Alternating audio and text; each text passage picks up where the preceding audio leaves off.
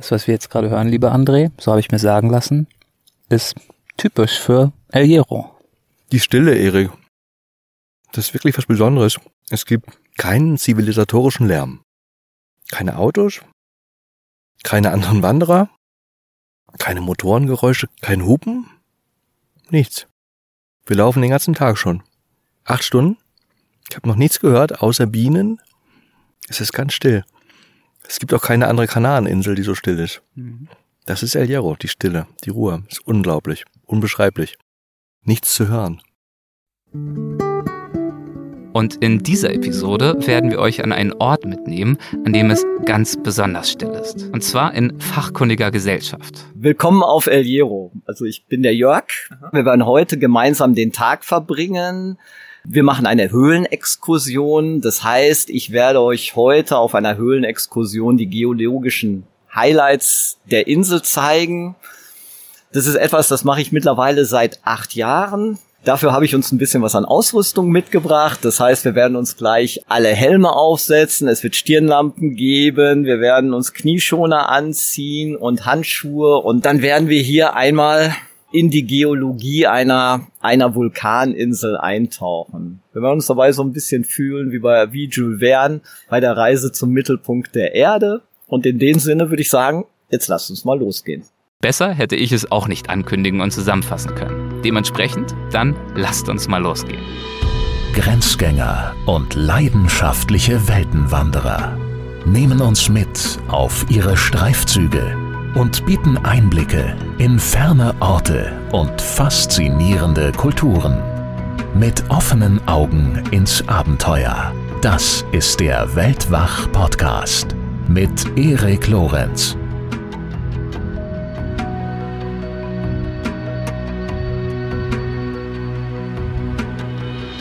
Also, wir begeben uns in dieser Folge unter Tage. Aber noch ist es nicht soweit. Erst einmal sind wir auf dem Weg zum allerhöchsten Punkt der Insel. André, du keuchst, aber du siehst glücklich aus. Ja, wir sitzen unter einer alten kanarischen Kiefer. Unter Pinus canariensis, dem bestimmt beeindruckendsten Baum der Kanarischen Inseln. Was macht den so beeindruckend? Was macht ihn so beeindruckend? Also dieser Baum ist äh, durch die Evolution? Feuerresistent, Vulkan, ausbruchsresistent geworden. Die dicken Bäume haben eine Rinde, die ist 15 Zentimeter dick und widersteht Vulkanausbrüchen. Die Nadeln sind bei den großen Bäumen 30 Zentimeter lang. Und, das ist besonders spannend, das wird einem nämlich gar nicht bewusst, wenn man zu Hause mal eine Kiefer nimmt und, wie heißt das, und reißt mal so eine so ein Nadelpaar ab. Mhm. Dann kommen aus einer Sprosse zwei Nadeln raus. Und hier bei der kanarischen Kiefer sind es drei. Das heißt, die Bäume haben vier dickere Büschel. Und längere, wie du gerade schon sagtest. Und das ist so entstanden, weil es hier auf den Kanaren ganz selten mal regnet. Und weil das einzige Wasser, was eigentlich hier runterkommt, aufzufangen ist, kommt dadurch, dass der Nordostpassat kontinuierlich Wolken gegen die Berghänge drückt. Und die kanarischen Kiefern sind dann dafür verantwortlich, die Wolken zu ernten. Die Wolken bleiben dann in diesen Kiefernadelnbüscheln hängen, kondensieren und dann fällt das Wasser aus und tropft auf den Boden. Und das übernehmen eben die Kanaren Kiefernnadelbüsche, die dicker sind als bei uns, bei der europäischen Kiefer. Und das Wasser tropft dann runter, verschwindet im Boden, versickert und wird bei einer wasserundurchlässigen Basaltschicht, paar hundert Meter tief, aufgefangen in unterirdischen Basaltbecken und fließt dann so von Becken zu Becken irgendwo unterirdisch und tritt irgendwo tausend Meter tiefer als Quelle zutage. Das ist eigentlich der einzige Wasserhaushalt, den es hier auf diesen Kanareninseln gibt, über tausende Jahre hinweg. Die Ureinwohner kannten diese unterirdischen Wasserbecken, diese wasserführenden Schichten und haben die auch gezielt angebohrt, indem sie Tunnel reingetrieben haben, aber auch nicht zu groß, weil man durfte die natürlich auch nicht entwässern, dann mhm. war das Wasser weg. Das heißt, es musste genau so viel Wasser entnommen werden, diesen unterirdischen Bassins, wie von oben wieder nachfließt, indem die Bäume Wasser ernten. Und unter diesen Pinien laufen wir gerade durch den größten, zusammenhängenden und schönsten Kiefernwald der Kanarischen Inseln, El Pinar. Wie das schon klingt. Ja, ganz große Bäume, die sind alle hunderte von Jahre alt. Mehrere Meter Umfang haben die Stämme hier alle und sind auch schon schwarz angekokelt. Das heißt, irgendwann sind die auch schon mal alle angebrannt, haben aber den Feuern widerstanden und schwupp ist das Feuer weg, puh, treiben die neuen Sprossen wieder aus und dieses Knallgrün steht jetzt gegen diese schwarzen Stämme. Es sieht wirklich wunderschön aus. Was auch wunderschön aussieht, diese Nadelbüschel. Wie hast du sie gerade genannt? Kriegst du das Wort noch zusammen? Kiefernadelnbüschel? Ich weiß nicht. Die sind halt anders als bei uns. Ne? Die Bäume. Ich will nur sagen, dieses Kondensat Ja. erinnert mich ein bisschen an das, was ich in deinem Gesicht so sehe. Du da sind auch so ganz nadelige, ausfällt, oder lang, lange Büschel Ach so. in der Gesichtsbehaarung und da hängt der eine oder andere Tropfen. Ist das das gleiche das ist System? das gleiche System wie bei den Kiefernadeln. du versuchst hier die Wolken zu fangen. Erik, weil ich ja seit einem Monat hier wandere und ich habe mir ja zu eigen gemacht in den letzten Jahren, dass immer wenn ich lange Reise mache, dann rasiere ich mich nicht. Erst wenn die Reise zu Ende ist, geht's wieder zum Friseur. Das heißt, mittlerweile stehen jetzt hier schon sechs Wochen Barthaare, Ja. die ebenso wie die äh, Kiefernbüschel das Wasser auffangen. Aus der Luft saugen. Aus der Luft saugen, genau. Das funktioniert. Und das tropft dann runter und äh, speist den Wasserhaushalt der Insel. Und so gibst du zurück. Das ist ja auch wichtig. Gib Was ich nehme, genau. Ja, sehr, sehr schön. Nee, aber ist schön hier. Also wir machen heute meine, meine Lieblingstour, glaube ich, auf, auf El Hierro. Von El Pinar durch diesen größten Kiefernwald, dann zum höchsten Berg der Insel, zum Malpaso. Und dann geht's über 10 Kilometer nonstop immer auf dem Grat entlang, bis es am Ende dann runtergeht zum Poste de la Salud. Am Ende haben wir 1500 Meter Abstieg. Und es ist einfach eine Tour, die dauert 10 Stunden und die zieht alle Register und es geht durch alle Landschaftsformen der Insel. Wunderschön. Ich liebe solche solche Wanderungen, wo man am Abend schon im, in der Erinnerung wühlen muss, um zu erinnern, was man alles schon gesehen hat, weil der Tag so dicht und so voller Eindrücke ist. Oh, ich mag solche Tage. André mag solche Tage, ich auch. Und dieser hier ist wahrlich bis oben vollgestopft mit Eindrücken und Perspektiven auf die Insel und ihr Umland. Es ist eine wahrhaft epische Wanderung, auf der wir die gesamte Insel einmal von Ost nach West durchqueren. Und zwar auf ihrem Rückgrat La Cumbre, so heißt es, ein großes sichelförmiges Kammgebirge, das uns weite, tiefe Blicke zu beiden Seiten schenkt und auf ganze drei Nachbarinseln. La Palma im Norden, La Gomera und bestimmt 200 Kilometer entfernt auf den Teide, der sich dort weit über Teneriffa erhebt, als der höchste Berg Spaniens und der dritthöchste Inselvulkan der Welt. Eine perfekte Kegelform und ein dramatischer Anblick. Ähnlich wie gestern beim Anblick Lucianos fällt es uns auch heute hier und da schwer, das, was wir so sehen und erleben, in adäquate Worte zu kleiden. Erik, diese, siehst du das, wo wir hier laufen? Diese, diese, dieses Blumenmeer, diese Blütenpracht links und rechts des Weges. Kriegen wir das irgendwie beschrieben, eingefangen für den Podcast? Äh, nee. Ja, okay. André versucht es aber dennoch. Ist echt gerade hübsch hier. Wir steigen gerade ab Richtung Westflanke der Insel. Am höchsten Punkt Vom höchsten Punkt der Insel, dem Malpaso, geht's runter in ein wirkliches Heidiland. Ja? Also alles ist grün und lila und rot und rosa und es duftet und die Schmetterlinge fliegen und die Bienen summen und die Hummeln setzen sich auf unseren Arm. Und es sieht aus wie, wie eine Alm oder so in den Alpen. Und das wirklich eine Minute, nachdem wir uns gerade noch wirklich steile Geröng, äh, Geröng, Gerönghelle, Gerönghelle runtergerollt haben. Die Erik Laus ist wieder in der Entwicklung begriffen, aber noch nicht ganz da. man weiß nicht, ob es eine Vorwärtsentwicklung man ist sich, wenn man sich oder eine Rückentwicklung. Wenn man sich vorstellen mag, dass die, dass die gesamte, sagen wir mal, die, wir versuchen uns mal vorzustellen, die gesamte Entwicklung der Lebewesen auf der Welt, nehmen wir mal an, ist 24 Stunden, ja? Dann ist die Erik Laus etwa gerade vielleicht 2 Minuten 50 alt. Dafür doch schon ganz gut, oder? Dafür schon ganz gut, genau. Könntest du bitte mal das Geröngfeld beschreiben? Man muss dazu sagen, an diesem Statement habe ich geistig schon die letzten drei Stunden gearbeitet. Das, Wir hatten aber auch wirklich äh, wenig Sauerstoff, äh, weil wir waren in sehr großen Höhenlagen und wir wandern tatsächlich schon seit, ich glaube, sechs, sieben Stunden. ja, mindestens. Haben auch schon ein Bier getrunken. Und zwar auf äh, dem höchsten Punkt der Insel, dem Malpaso. Und es hat natürlich für äh, ausgelassene Stimmung und Entwicklungspotenzial äh, Rückschritte? Rückschritte, Rückstöße, Entwicklungsrückschübe bei der Elerik ausgesorgt.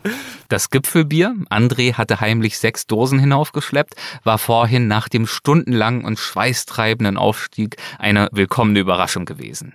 So, jetzt Gipfelbier, Malpasso. 1500 Meter am Ende der Welt. Und ein. Es spritzt in alle Richtungen. Hip, hip! Hurra! Wohl bekomm's.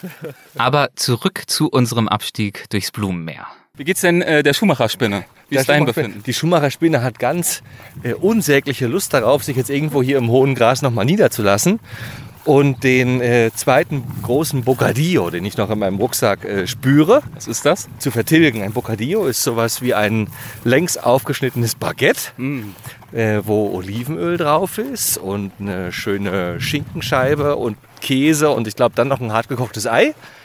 Und das will ich jetzt noch verzehren hier oben, damit sich danach noch genug Hunger aufbauen kann, um dem leckeren Abendessen zu frönen. Also auch hier wieder, wir hangeln uns von Mahlzeit zu Mahlzeit. Das Ja, ist, glaube ich, wir fair zu laufen sagen. eigentlich nur, um äh, die Mahlzeiten zu rechtfertigen und Hunger aufzubauen. Kurze Zeit später sitzen wir auf der Wiese. André mit jenem längs aufgeschnittenen Baguette in der Hand, belegt mit spanischem Serrano-Schinken, leckerem Ziegenkäse, einer Tomatenscheibe und noch mehr. Da beiße ich jetzt rein und blicke über die Südspitze der Insel El Hierro. Es guckt unten auch noch ganz knapp raus der Faro de Orchilla, der südwestlichste Punkt nicht nur El Hierros, sondern ganz Europas. Und genau dort unten lag der Nullmeridian. 2000 Jahre lang. Wir blicken von hier oben nicht nur auf jenen südwestlichsten Punkt Europas, sondern vor allem auch auf Wolkenmeere und den endlosen Atlantik. Aber wir sind immer noch bestimmt 1200 Meter hoch. Vor uns eben diese großen Wiesen, die Almen, da sind auch ein paar Kühe, die da unten bimmeln. Und dann gucken wir ewig weit auf den Atlantik und darüber hängen die Wolken. Auf unserer Höhe. Das ist schon toll. Es ist genau wie im Flugzeug, aber wir sitzen auf einer grünen Wiese, ne? Spitze. Und jetzt geht's langsam runter in grünes Terrain, auf diese großen Almen. Und gleich kommen wir dann noch durch den Nebelurwald, der im Norden der Insel liegt, den wir dann noch durchsteigen, 1000 Meter runter, bis wir dann an der Nordküste ankommen. Eine ganz, ganz epische Wanderung. 1000 Höhenmeter unentwegt bergab, das hinterlässt Spuren. Ein paar Stunden später frage ich Michael, Wie geht's den Knien? Oh, wie geht's den Knien? Die, hörst du sie nicht? Schlappern die, die Knie. Knirschen vor allem. Und knirschen, genau. Alter Falter, war das eine Tour? Du hast performt. Was haben wir hab- gerade gemacht? Ich habe performt, ja, was haben wir gemacht? Wir sind hier gefühlt irgendwie, wenn ich mich einmal umdrehe, da wird mir ja schon schlecht, wenn ich hochgucke. gefühlt ein Kilometer bergab gegangen, den sogenannten Königsweg, so heißt der, glaube ich. War ein wunder, wunderschöner Weg. Aber man muss natürlich auch äh, die meiste Zeit nach unten schauen, dass man sich ja den richtigen Stein vor, vor seinem Fuß erwischt halt. also Michi ist schon mal fertig, aber viel wichtiger ist André und mir Hartmutsgrad an Erschöpfung. Hartmut, müsst ihr wissen, ist unaufhaltbar. Wie weit der Weg auch ist, wie steil die Steigung, wie geröllig der Hang, völlig egal. Hartmut geht weiter. Mit stoischen, weiten Schritten, Kilometer für Kilometer, Stunde für Stunde. Und wenn es mal eine Pause gibt, in der alle anderen stöhnend die Rucksäcke von den müden Schultern fallen lassen und dann selbst kraftlos zu Boden sinken, ja, dann bleibt er stehen, trinkt einen Schluck und atmet zweimal tief durch. Und dann ist sein Reservoir an Verweilgeduld auch aufgebraucht. Gehen wir endlich weiter? Heißt es dann, oder, So, jetzt wird nicht mehr getrödelt, jetzt gehen wir weiter. oder, Jetzt lass uns endlich gehen. oder, Mein Gott, wir wollen nicht trödeln, wir wollen laufen. Auf geht's. oder, Ich mag nicht mehr, aber lass uns weitergehen. oder auch, Aufi, los geht's. So ziemlich jede Pause endet auf diese Weise. Tja, aber jetzt am Ende des 20 Kilometer Gewaltmarsches, garniert mit einem abschließenden 1000 Meter Abstieg, ist es Hartmut, der zurückgefallen ist. Wir anderen reiben uns genüsslich die Hände, während wir am Ende des Abstiegs auf ihn warten und uns ausmalen, wie wir ihn gleich willkommen heißen werden, wenn er vor Entkräftung zitternd und um eine Rast bettelnd angeschlichen kommt. Dann, ja, dann wird es heißen, So, jetzt wird nicht mehr getrödelt, jetzt gehen wir weiter. Wir begrüßen mal den letzten Zieleinlauf. Hartmut. So, Hartmut! wie geht's? Ich habe die Strecke nur einfach länger genossen als ihr. Nein, ganz ehrlich, die letzten 300, 400 Höhenmeter, die haben mich echt geschafft. Da können wir nur eins sagen. Hartmut, geht's weiter? Geht's weiter? Natürlich. André und ich schauen uns ungläubig an. Hartmut muss doch mal eine Pause brauchen. Pech gehabt. Nee, ich will weiter. Ich will einen Gin Tonic haben. Er will einfach immer weiter. Okay, das muss man so hinnehmen. Ja, ja. Wir hatten darauf gesetzt, Hartmut, dass du jetzt endlich mal Knülle bist. Ich bin Knülle, aber ich will Wir trotzdem wollten weiter. dich im Podcast fertig machen. Aber nee, da kommst du mit dem Lächeln hier an. Verdammt nochmal. Also, Hartmuts Stimmung steht, aber es war ein langer Tag, das ist unverkennbar, als wir uns wenig später in die Stühle einer kleinen Dorfkneipe sinken lassen.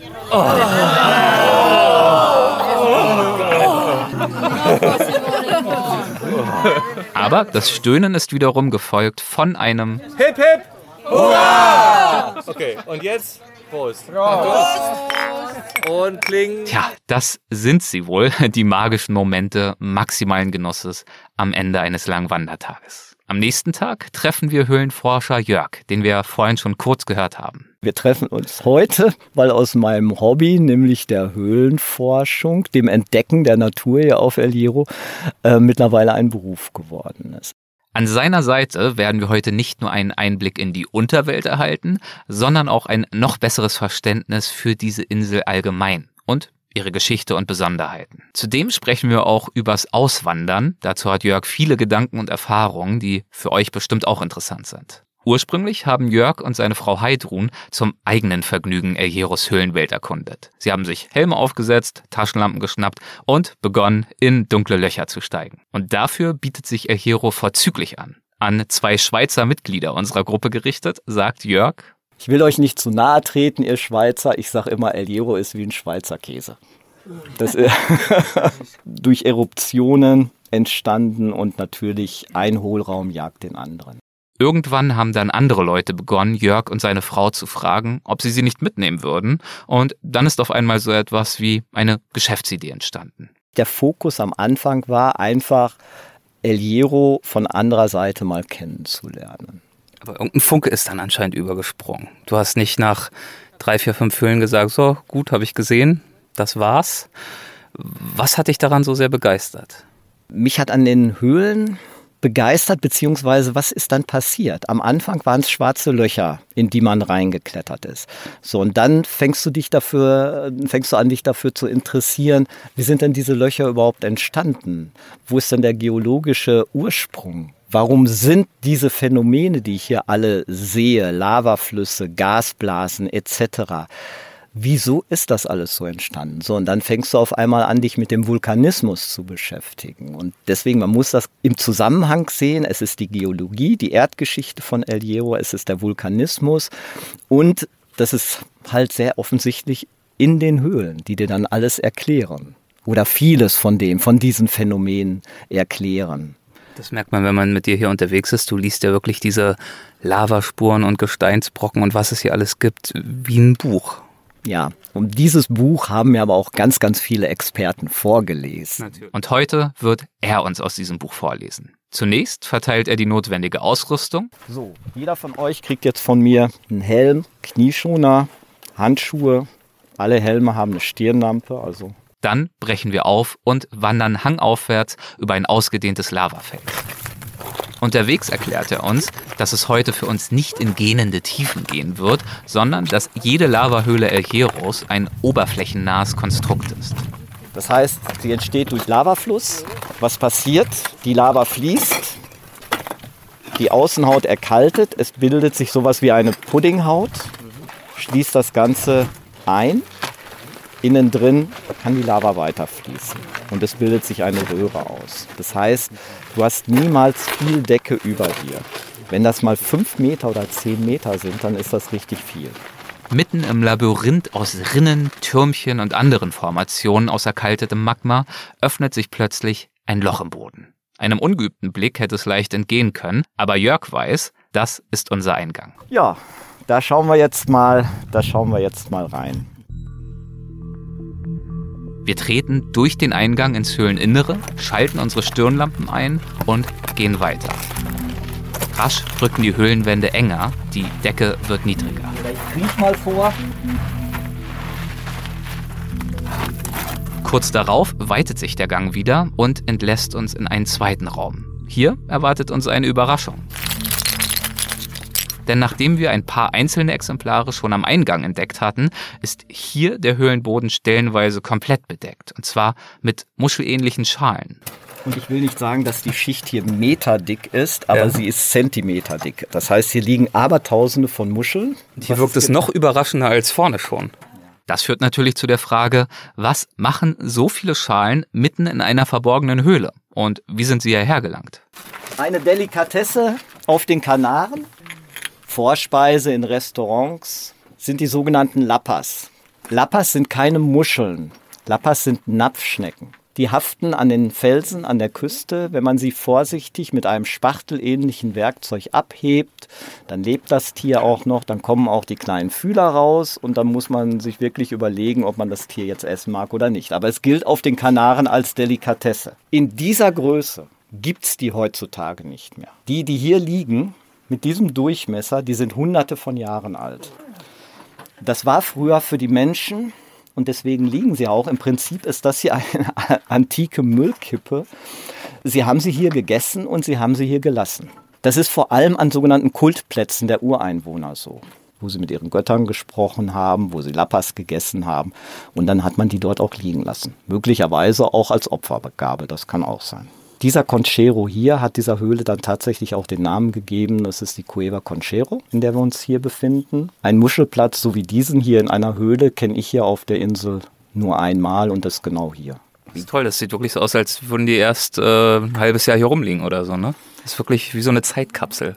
Und sie verwittern nicht. Ne? Es ist Kalk. Es ist ja zu 100 Prozent Kalk. André möchte von Jörg wissen, warum es heute solche großen Exemplare nicht mehr gibt. War das damals eine andere Spezies? Die Spezie heißt Mensch. Und der Mensch, gerade die Räuber von Teneriffa, von Gran Canaria, wo sie die Insel schon vor 50 Jahren weggeräubert haben, wo es das gar nicht mehr gibt, die kommen heute mit ihren Wohnmobilen nach El Hierro und die pflücken selbst die, na gut, ich habe schlecht, das- das viereinhalb Zentimeter muss sie mindestens als Durchmesser haben, dass ich sie pflücken darf. So, da hält sich kein Mensch dran. Das heißt, das ist der Mensch, der das tut. Der räubert. Mindestens so faszinierend wie die Napfschnecken ist natürlich das, was es in einer solchen Höhle nicht gibt. Geräusche und Licht. Es rieselt nichts von der Decke, es fällt kein Wassertropfen von der Decke. Und selbst hier, die ist nicht groß, wir sind nicht weit reingegangen, trotzdem ist hier auch schon absolute Dunkelheit. Sollen wir mal das Licht ausmachen, alle? Dann könnt ihr das mal einmal, könnt ihr einmal lauschen und einmal schauen. Lauschen und schauen, was es nicht zu hören und nicht zu sehen gibt. Das ist in einer Höhle eine beeindruckende Erfahrung. Sobald die Stirnlampen ausgeschaltet sind und wir aufhören uns zu rühren, umgibt uns nur noch das schwarze Nichts. Der Raum aus altem Magma, der uns umschließt, könnte genauso gut unendlich groß sein, mit uns mittendrin. Lichtlos, klanglos, grenzen- und zeitlos. Als wir eine Weile später wieder ans Tageslicht treten, ist es uns, als hätten wir eine viel weitere Reise zurückgelegt als nur ein paar Meter unter die Erdoberfläche. Als wir eine Pause machen, nutze ich die Gelegenheit, Jörg mit Blick über den Atlantik nach seiner Reise zu befragen, jener Lebensreise, die ihn auf El Hierro geführt hat. Wann und wie sie begonnen hat, daran kann er sich noch genau erinnern. Ich lebe jetzt hier auf El Hierro seit dem 2. November 2011, also jetzt schon seit, seit über zehn Jahren. Warum weiß ich das genau mit dem 2. November 2011? Damals war die letzte Eruption hier vor El Hierro, ein submariner Ausbruch und wir sind rein zufällig am gleichen Tag gekommen, als hier auf der Insel die Evakuierungslager aufgebaut wurden. Und das hat uns natürlich dann auch ein gewisses Gefühl im Magen gegeben, wo, ähm, wo fahren wir denn da gerade überhaupt hin oder wo landen wir denn gerade? Ist nicht so der einladendste Willkommensgruß, würde ich mal sagen. Es war aber auch nie, es war aber auch nie so geplant. Wie der Plan ursprünglich aussah und wie es dazu kam, dass Jörg sich schließlich doch länger als gedacht auf dieser Insel wiederfand, das erzählt er gleich. Erstmal bleiben wir beim Vulkanausbruch, der ihn hier damals bei seiner Ankunft begrüßt hat und über den ich in der vorherigen Folge ja auch schon in Laristinga mit Sito gesprochen habe. Ich wurde dann auch gefragt, ob wir denn überhaupt keine Angst hätten, weil es tatsächlich dann auch so war. Das Ganze war gepaart mit schweren Beben und du konntest wirklich keine Nacht hier durchschlafen, weil das Bett hat gewackelt, das Geschirr im Schrank hat gewackelt. Ich dachte, die ganze Insel wäre damals evakuiert worden. Nein, La Restinga, der Hafen von La Restinga ist evakuiert worden, weil genau da vis-à-vis -vis gegenüber im Meer das Epizentrum war. Und da man damals nicht auf die Wissenschaft gehört hat, hat man ein bisschen panisch reagiert und hat Restinga evakuiert.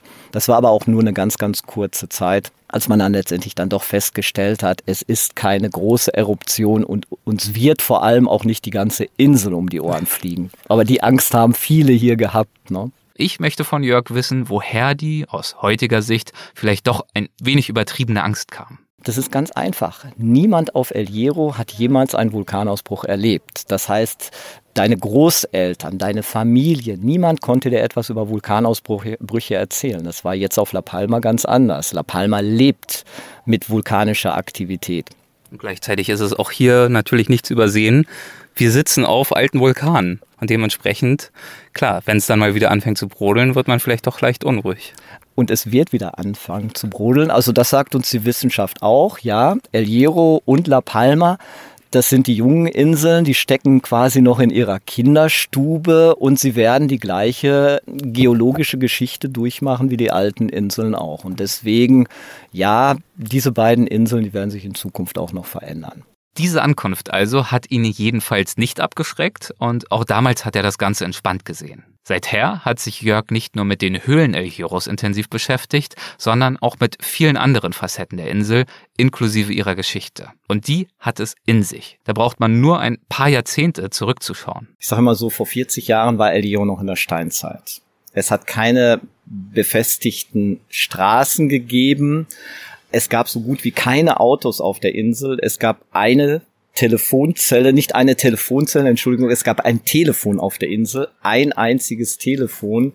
Es gab null Tourismus auf der Insel und die Menschen hier, die Menschen hier waren bettelarm.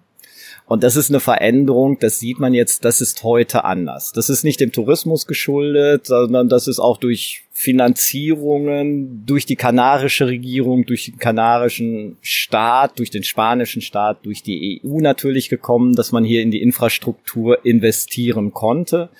Das ist eine Veränderung, die man jetzt sieht. Jörg erzählt eine Anekdote, die veranschaulicht, wie unterentwickelt die Insel damals, also vor wenigen Jahrzehnten, noch war. Vor 40 Jahren gab es noch den Berufsstand des Caminero. Der Caminero war ein Mann, der hier über die unbefestigten Pisten der Insel gelaufen ist, um zu checken, ob man mit einem Fahrzeug diese Piste befahren kann. Das kann ja ein LKW gewesen sein zum Beispiel. Der hat Schlaglöcher gestopft. Der hat umgefallene Bäume quasi von der Straße geräumt. Und diesen Berufsstand gab es sehr, sehr lange. So, und dann irgendwann natürlich hat man angefangen, Straßen zu bauen. Man hat einen Tunnel von Valverde in das wichtigste Tal der Insel ins El Golfo nach La Frontera getrieben. Alleine auch um das Einzige, was hier auf El Hierro produziert wird, Ananas und äh, Bananen halt schneller abzutransportieren beziehungsweise Güter in das Tal zu bringen. Das hat die Infrastruktur hier der Insel verändert und das sieht man auch heute. Die letzten zehn Jahre, seitdem wir... Bevor wir dazu kommen, ganz kurz noch ja. die Zwischenfrage. Warum hat es so lange gedauert, bis hier Entwicklung eingesetzt hat? Das hat mal jemand mit den Worten El Hierro war immer das hässliche Entlein der Kanaren so ausgedrückt. Okay. Und das, das klingt nicht so nett. nee, natürlich. Also und ganz selten erlebt man das auch, auch heute. Wenn du die Kanaren bereist aus dem Gesichtspunkt, ich will immer Sonne, ich will weiße Sandstrände, ich will Uferpromenaden mit ganz, ganz vielen Bars und Restaurants. Das ist genau etwas, was du hier nicht suchen solltest und was du hier nicht findest.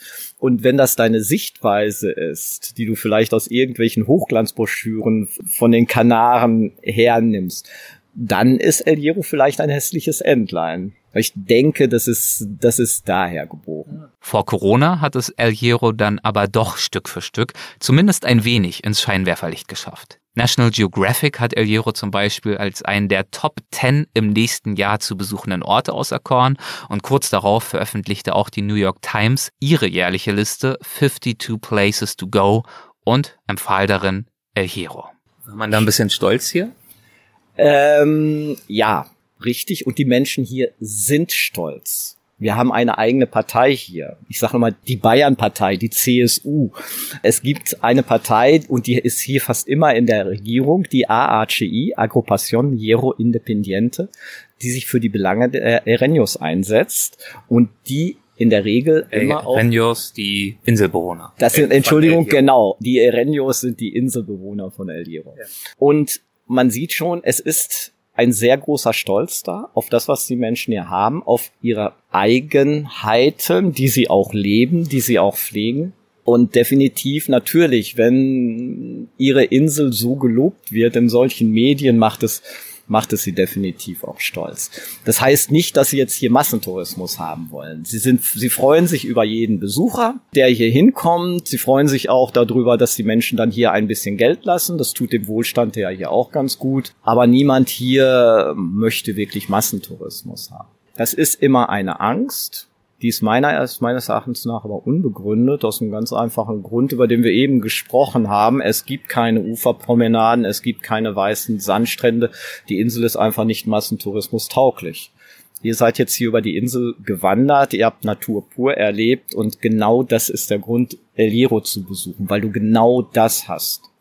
Diese Eigenheiten, auf die die Menschen hier stolz sind. Was, was sind das für Eigenheiten?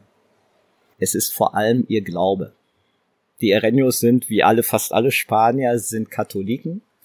Aber dieser Glaube ist hier ganz verwurzelt in ganz alte Inselgeschichte. Und das hat etwas mit was ganz Profanem zu tun. Und das ist der Wassermangel, den es immer auf der Insel gegeben hat. Es hat auf El Hierro niemals Flüsse gegeben.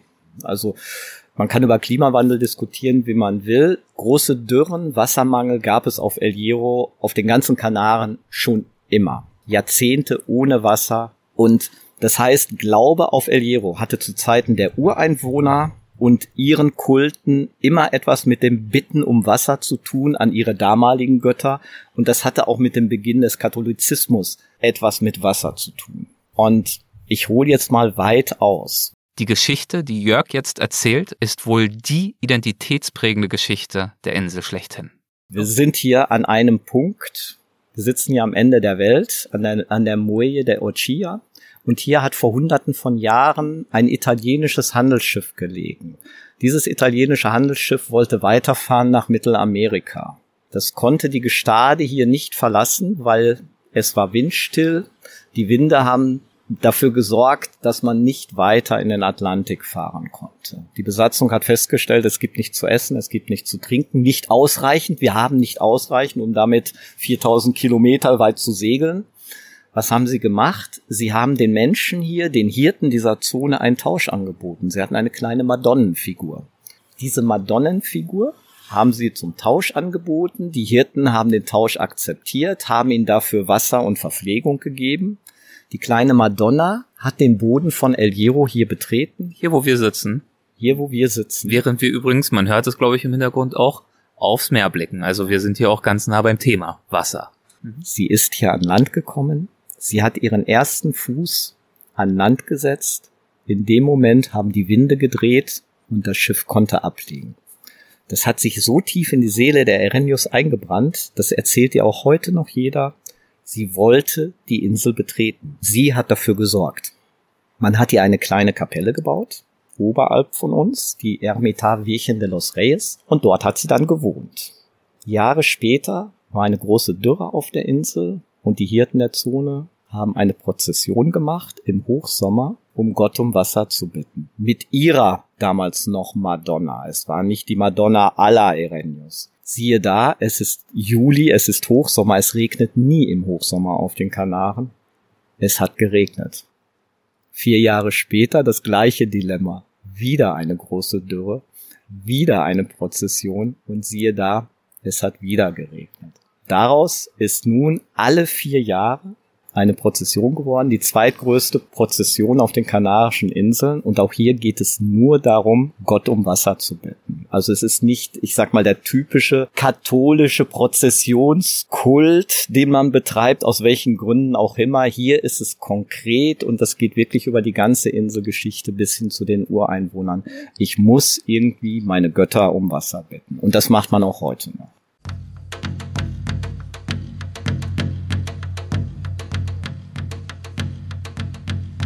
Ja, das macht man auch heute noch und zwar in großem Stil. Bei den heutigen Prozessionen, die alle vier Jahre stattfinden, wird die Marienfigur auf ihrer Sänfte 28 Kilometer weit von West nach Ost über die gesamte Insel getragen. Seit 1741 ehren die Insulaner auf diese Weise alle vier Jahre ihre Inselheilige und Schutzpatronin. Jörg meinte ja gerade, die Geschichte erzählt ja noch heute jeder hier. So tief habe sie sich ins kollektive Gedächtnis gegraben. Und tatsächlich erzählen mir die Menschen, denen wir begegnen, immer wieder von dieser Tradition. Auch Paul, bei dem wir Lucianos Paella genossen hatten, hatte ihre Bedeutung für die Insel unterstrichen. Also ich bin überhaupt nicht gläubig, aber die Gefühle, die sich da entwickeln, also das ist für einen Nichtgläubigen brutal. Also du, du, ne, das ist wirklich nicht nur irgendwie Kirche oder christlich oder so, das ist einfach ein Generalgefühl der Insel irgendwie. Es ist Identität. Ja, ja, ja. Und Sabine, die wir erst noch treffen und in der kommenden Episode kennenlernen werden, sie wird mir über die Prozession erzählen. Sie wird begleitet von Tänzern und wiederum diese Tänzer, die werden begleitet von Trommlern. Das sind ganz große Trommeln und von Flöten, so eine Art Querflöte ist das und Chakaras, das sind die Kastanierten von hier.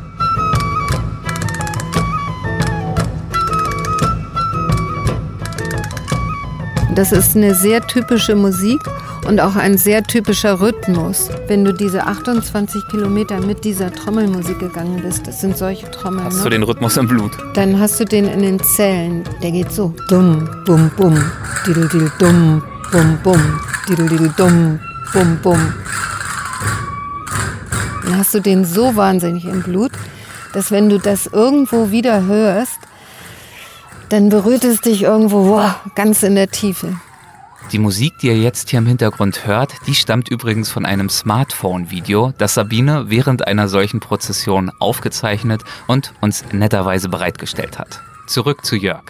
Du hast über den Glauben gesprochen. Das ist äh, Tradition, das ist Kultur, das ist Geschichte. Wie geht's dir selbst, der du ja hier nun schon länger lebst? Welche Eigenheiten des Lebens auf El Hierro nimmst du selbst wahr? Wie ist das Leben hier für dich?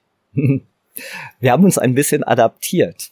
Auf El Hierro sagt man Sin Prisa. Sin Prisa auf Deutsch heißt ohne Eile. Das ist etwas, was man dann vielleicht als, als Zugereister auch lernen muss. Man macht hier alles ohne Eile. Und das kann dich teilweise als Deutscher auch nerven. Das muss man annehmen auch wenn du eine Verabredung triffst, wenn du einen Handwerker engagierst, auch der kommt ohne Eile, der kommt dann auch mal nicht Manjana, weil Manjana muss ja nicht nur unbedingt morgen heißen, man lernt, dass Manjana auch der Übermorgen oder der Morgen in einer Woche sein. Das ist so ein Richtwert. Ja, ja. ja. So, und also das Leben tickt hier anders, das Leben tickt hier langsamer. Und das ist etwas, das musst du annehmen können. Wenn du es annehmen kannst, wenn du es angenommen hast, dann kannst du es genießen, aber ich kann auch gut verstehen, dass der eine oder andere daran scheitert. Warum habt ihr entschieden, hier zu bleiben? Purer Zufall. Jörg erzählt mir, dass seine Frau Heidrun und er die Insel zunächst über ein paar Jahre hinweg als Urlauber kennengelernt haben. Als Heidrun dann 2011 ein Sabbatjahr hatte, beschloss sie, es auf El Hierro verbringen zu wollen. Und dann ist etwas passiert, dann haben wir uns entschieden, beziehungsweise ich habe mich entschieden, meinen dementen Vater zu pflegen. Und wir fanden es eine gute Idee, das hier auf El Hierro zu machen, weil im Kölner Stadtgebiet wäre das alles ein bisschen schwierig gewesen. Und dann hat mein Arbeitgeber mir das Angebot gemacht, dass ich von hier aus arbeite. Und dann war ich zwei Monate später, bin ich dann quasi mit dem Papa hinterhergekommen.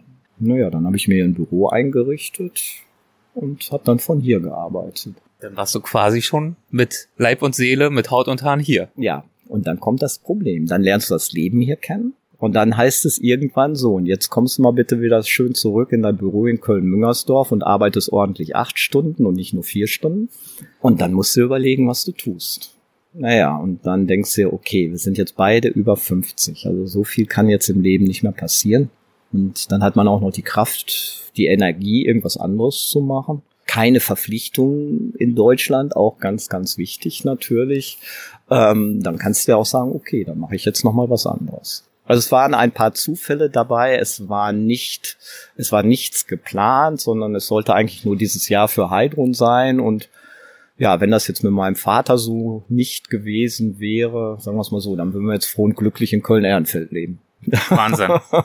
Kannst du dir das noch vorstellen? Ja. Kannst du noch, okay. Natürlich. Ja. Ich, als Kölner bist ja so ein bisschen gaga und der Kölner liebt ja seine Stadt und Klar. deswegen ist auch immer mal wieder Heimweh da und ich freue mich immer wieder, wenn ich in Köln bin. Aber jetzt stattdessen Bäcker und Höhlenforscher auf El Hierro. Ja. Was sagst du dazu, wenn du das dir jetzt mal so vor Augen führst? Während wir hier sitzen mit diesem traumhaften Blick übers unendliche Meer?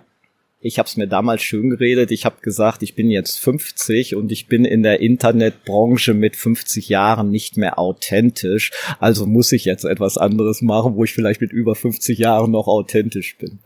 Ja, du beschäftigst dich auf einmal mit ganz anderen Dingen. Backen natürlich, das ist eine, das ist unser Lebensunterhalt. Dann das Hobby Höhlenexkursionen, was auf einmal zum Beruf wird, womit keiner gerechnet hat. Und dann vor allem auch, du kannst ja hier Dinge machen. Ich hätte auch nie mal in meinem Leben gedacht, dass ich mit 50 Jahren noch anfange, klettern zu lernen. Und jetzt ist Klettern mein neues Hobby. Oder eins meiner neuen Hobbys. Ich habe angefangen, tauchen zu lernen. El Hierro ist das Nummer eins Tauchrevier auf den Kanarischen Inseln. Es gibt keinen besseren Tauchspot auf den Kanarischen Inseln als El Hierro. Diese, was du gerade beschreibst, dass diese Insel dazu geführt hat, dein Leben hier, dass du jetzt noch so viele neue Sachen ausprobierst, lernst. Backen, Höhlenforschung, ja, Klettern, Tauchen. Passt das zu dieser Insel und diesem Gemach-Gemach-Spirit? Oder hast du diesen äh, Spirit mitgebracht? Ist das ein Widerspruch oder fügt sich das dann irgendwie am Ende doch zu einem Ganzen zusammen für dich? Man könnte jetzt auch meinen, ja gut, vier Stunden arbeiten am Tag, hatte ich irgendwie auch angesprochen. Du wirst jetzt, gleichst dich immer mehr an, hast dein Spanisch verbessert und machst jetzt das, was noch unbedingt notwendig ist. Und ansonsten genießt du die Sonnenuntergänge. Also das mit den Sonnenuntergängen genießen, das hört auf so einer kleinen Insel nach drei Wochen Urlaub auf. Wenn du hier lebst, dann wirst du ganz, ganz schnell feststellen, ich brauche eine Aufgabe. Ich muss schon etwas tun. Ich muss auch etwas tun, was mich ausfüllt. Deswegen denke ich, es ist schwierig, zum Beispiel, wenn du jetzt als jüngerer Mensch, so wie du jetzt, mit, mit Anfang 30 zum Beispiel, hier hinkommen, etwas Adäquates finden. Das halte ich für sehr, sehr schwierig. Das war alles für uns ein bisschen einfacher. Bei mir ist es grundsätzlich so, ich habe mein ganzes Leben sehr viel Sport getrieben. Das brauche ich auch weiter. Auch wenn ich jetzt heute viel ohne Eile Sin Prisa mache. Ich könnte ohne ausreichend Bewegung, ohne ausreichend Sport nicht sein. So, also dann können wir auch darüber diskutieren, ob man hier einen Inselkoller kriegen kann. Darum, du brauchst Aufgaben, du brauchst Dinge, die dich ausfüllen. Und das ist auf so einem kleinen Inselchen wahrscheinlich noch ein bisschen wichtiger als auf irgendeiner größeren Insel. Der Vorteil ist, diese Insel bietet dir das alles auf kleinem Raum.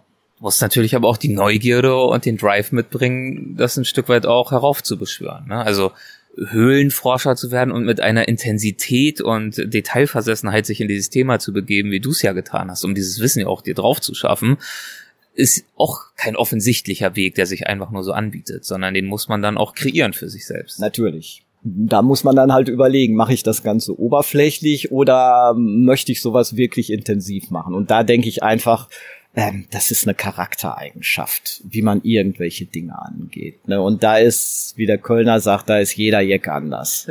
das ist richtig. Vielleicht gehen wir da noch einmal abschließend ganz kurz drauf ein. Warum bist du so intensiv reingegangen in dieses Thema Höhlenforschung? Du hättest ja auch Botaniker werden können, dir hier die Nebelwälder anschauen auf den Hängen oder dich im Meer rumtreiben, aber es sind jetzt die Höhlen. Gott bewahre. Botaniker.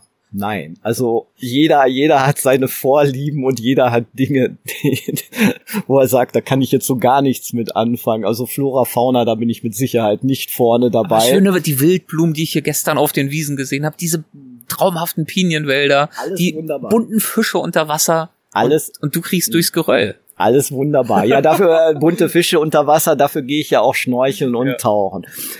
Ja gut, dann holen wir jetzt vielleicht ganz weit aus. Das ist vielleicht dann etwas, was vielleicht doch ganz, ganz tief in der Seele, in den, in den Venen meiner Ahnen drinsteckt. Ich komme halt aus dem Ruhrgebiet.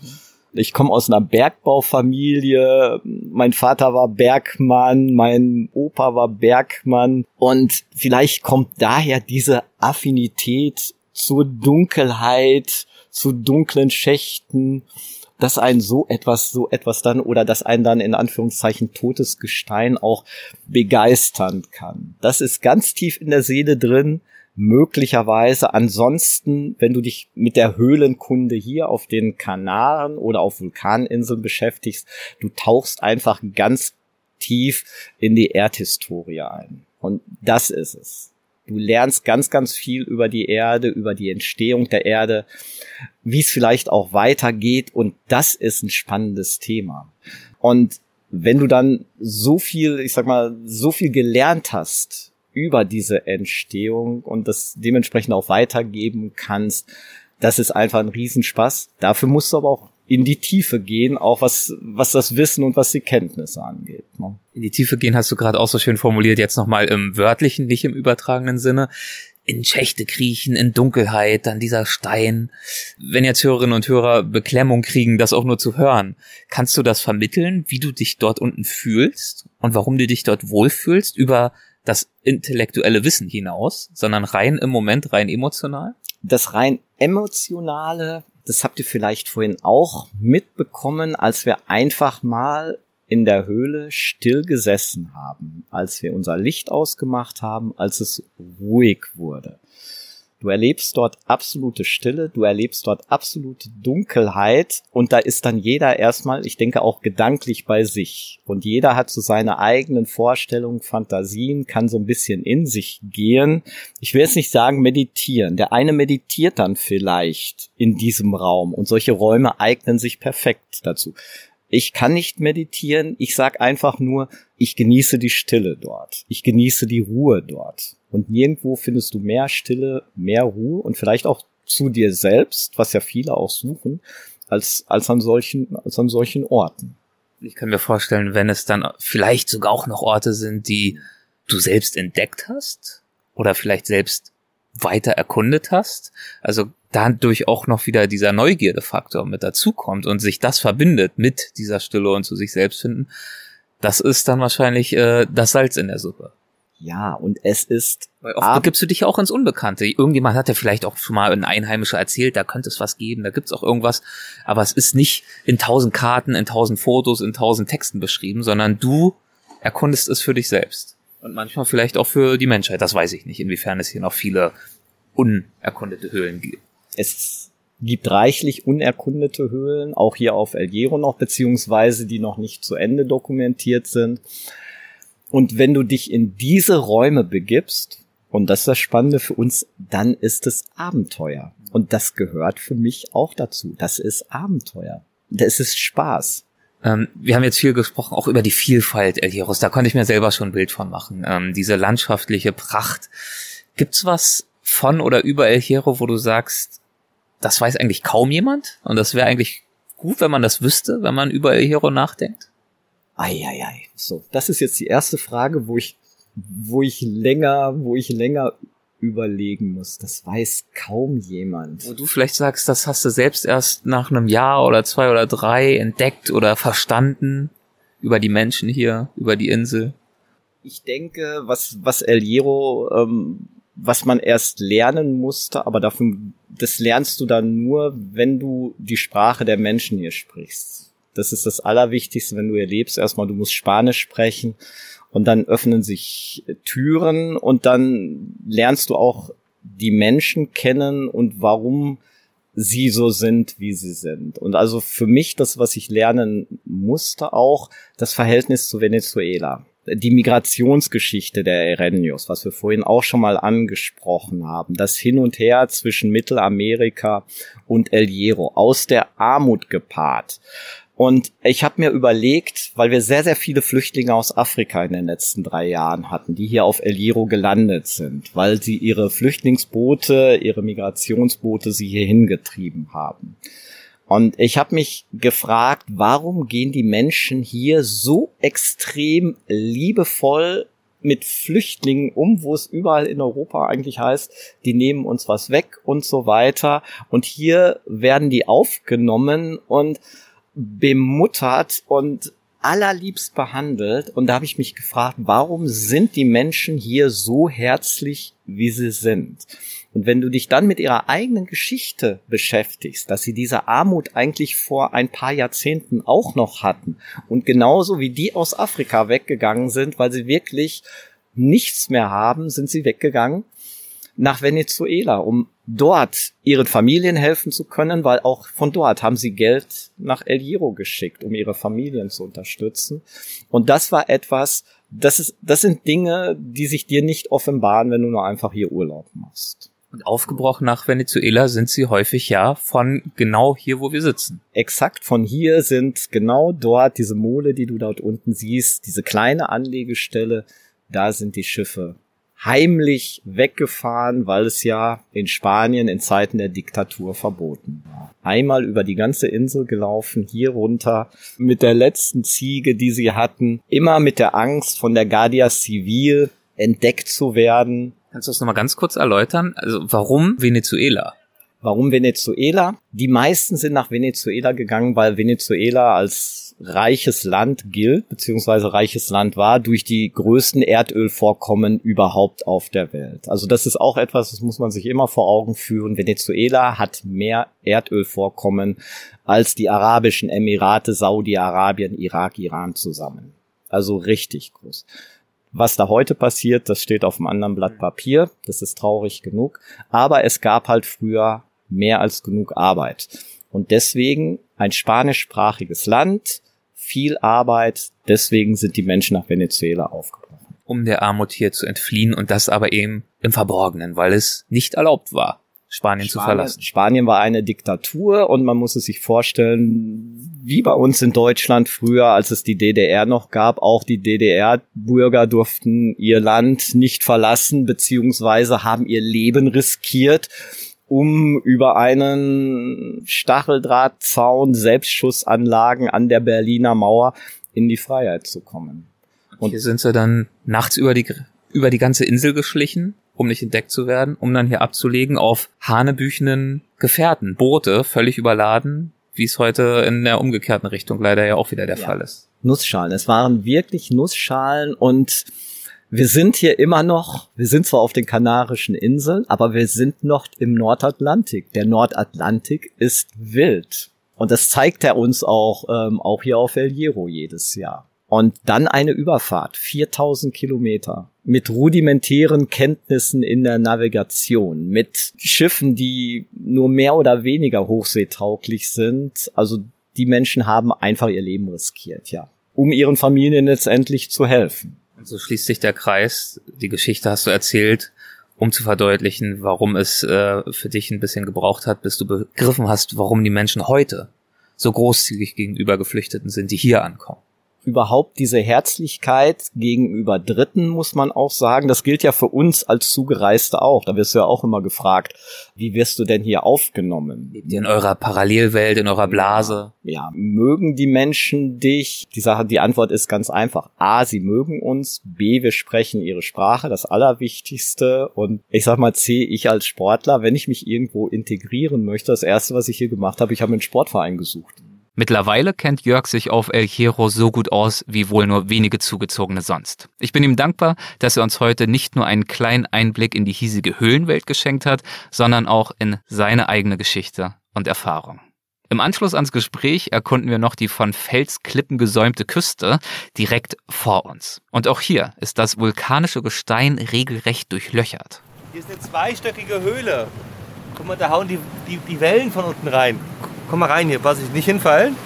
Super spektakulär. Wir sind jetzt hier im Lavagestein, mehr oder weniger. Oh, hier ist so ein, so ein Lavatunnel und der ist zweigeschossig. In der Mitte hängt so eine Zwischendecke, wo dicke Basaltbrocken eingeklebt sind in die damals flüssige Lava.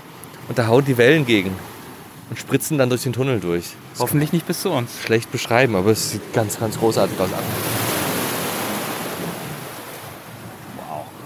schon nicht schlecht, oder? Auch mit dem Loch hier oben noch. Es gibt quasi vor uns drei Löcher. Eins guckt in den Himmel und zwei aufs Meer. Und jetzt kommt eine Welle. Achtung, Achtung, Achtung, Achtung. Und. Die haben wir schon so schön gestern gesagt. Erik, die Wellen hier, der, Stein, dieses Faszinosum, was sich vor uns entfaltet. Können wir das für unsere Hörer beschreiben? Nee. Nee, okay. Hier, hier sind, also Wildblumen sind ja auch schon schwierig, aber Ja. hier ist es jetzt wirklich schwierig. Da muss Also- ich uns mal in Schutz nehmen. aber Hier, hier man hört es aber ein bisschen, voll, ne? voll rein. Ja. Also wer Wildblumen schon nicht beschreiben kann, der kann einen eine Million Jahre alten Lavatunnel, durch den die Wellen des Atlantiks reinschlagen, schon gar nicht beschreiben. Man fühlt sich wirklich, als wäre man irgendwie in einer, in einer Star Trek-Folge, die auf irgendeinem Vulkanplaneten spielt. Ja, oder in der Urzeit. Oder in der Uhrzeit. Guck mal, da kommt doch noch ein, Ur, ein Urgetüm. Ein Urviech. Ein Urvieh. Hallo Urs. Hallo Urs. Hallo. Na? Nach Urs gesellt sich auch Jörg zu André und mir in die Grotte. Ja. André und ich sind gerade dabei gescheitert, diesen äh, besonderen Ort kompetent zu beschreiben. Der besondere Ort, das ist ganz einfach. Es ist die Kraft des Meeres. Die Kraft des Meeres sorgt für Erosion. Und der Rest dieser Erosion ist diese hübsche kleine Lavabrücke, die wir hier sehen. Und das ist, wie gesagt, das ist einfach durch die Kraft des Meeres in die Lava reingeschlagene Bögen, Löcher, Grotten. Auf die wir hier nicht nur schauen, sondern wir sind ja selbst auch in so einer Art Grotte Yes. drin. Das muss man, also man kann es Ja. sich kaum vorstellen. Wir sind umgeben von Lava. Unter uns, über uns. Das Wasser schießt hier vor uns durch die Löcher. aber da sehen kannst, da ist nur noch so ein Fragment da. Also die Uhr dieses kleinen Bogens, die tickt. Der wird in einigen Jahren, kann er nicht mehr existent sein. Weil das sieht man jedes Jahr im Winter. Was ich eben schon sagte, wir sind im Nordatlantik. Der Atlantik hat hier unglaubliche Kraft. Und auch hier auf der Südseite der Insel können diese Wellen hier für irre Zerstörungen sorgen. Ja, das ist der Zahn der Zeit. Der nagt an uns allen. An dir, an Dankeschön, mir Dankeschön, ja. und schlussendlich auch an El Hierro. Ich denke, das kriegt man hier in dieser kleinen Grotte auch hautnah, ein wenig hautnah mit. Schön. Die Zeit schreitet unaufhörlich voran und zwar nicht nur auf El Hierro, sondern auch in dieser Episode, an deren Ende wir hiermit nun angekommen sind. In der nächsten Folge besuchen wir das wohl schönste Teil der Insel und wir treffen eine ganze Reihe bezaubernder und wahnsinnig spannender Persönlichkeiten. Bis dann, macht es gut, euer Erik.